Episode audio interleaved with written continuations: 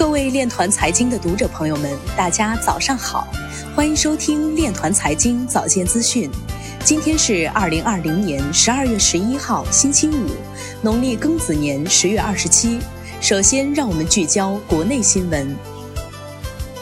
商务部表示，目前中国已成为智利最大贸易伙伴、最大进口来源国、最大出口目的地国和最大农产品出口市场。二零一八年、二零一九年，中智双边贸易额连续两年突破四百亿美元。今年以来，两国携手共同应对疫情，一至十月，双边贸易额同比增长百分之五点一。商务部表示，今年底、明年初将开展一系列的促消费工作。为进一步巩固消费持续回暖态势，今年底、明年初，商务部将会同有关部门和地方，从市场体系建设、开展消费促进活动、营造良好消费环境等方面，开展一系列的促消费工作。华为全新运动健康实验室投入使用，首度对外展示顶级研究设备。据了解。华为智能穿戴和运动健康业务的研发团队历时九个月，对原有的研发资源进行整合，并引入了一批全新的专业研究设备。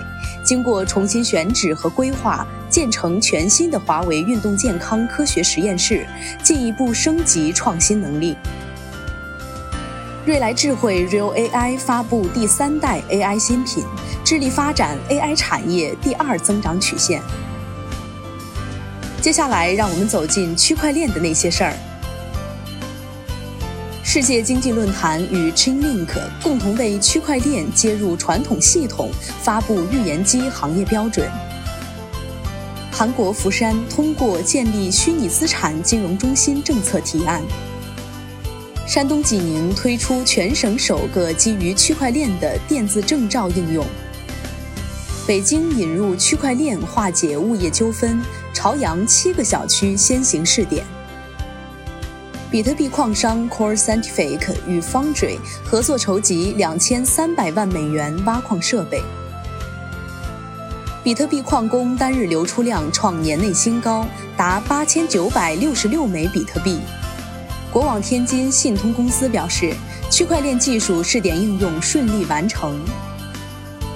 珠海市启动不动产登记区块链加不见面服务智能创新平台。深圳市龙华区政协委员说，加快推进区块链等在医疗健康领域应用。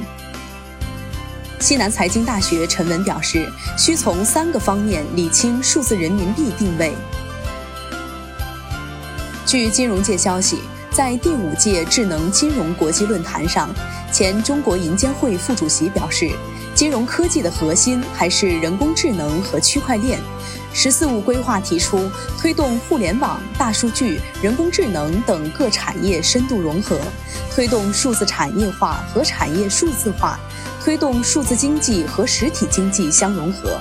那么，金融行业的智能化要和整个社会数字经济的发展和各行各业数字化需求同步，甚至要比它更高。在不平衡、不充分的矛盾下，怎么解决多层次服务的问题，需要考虑在内。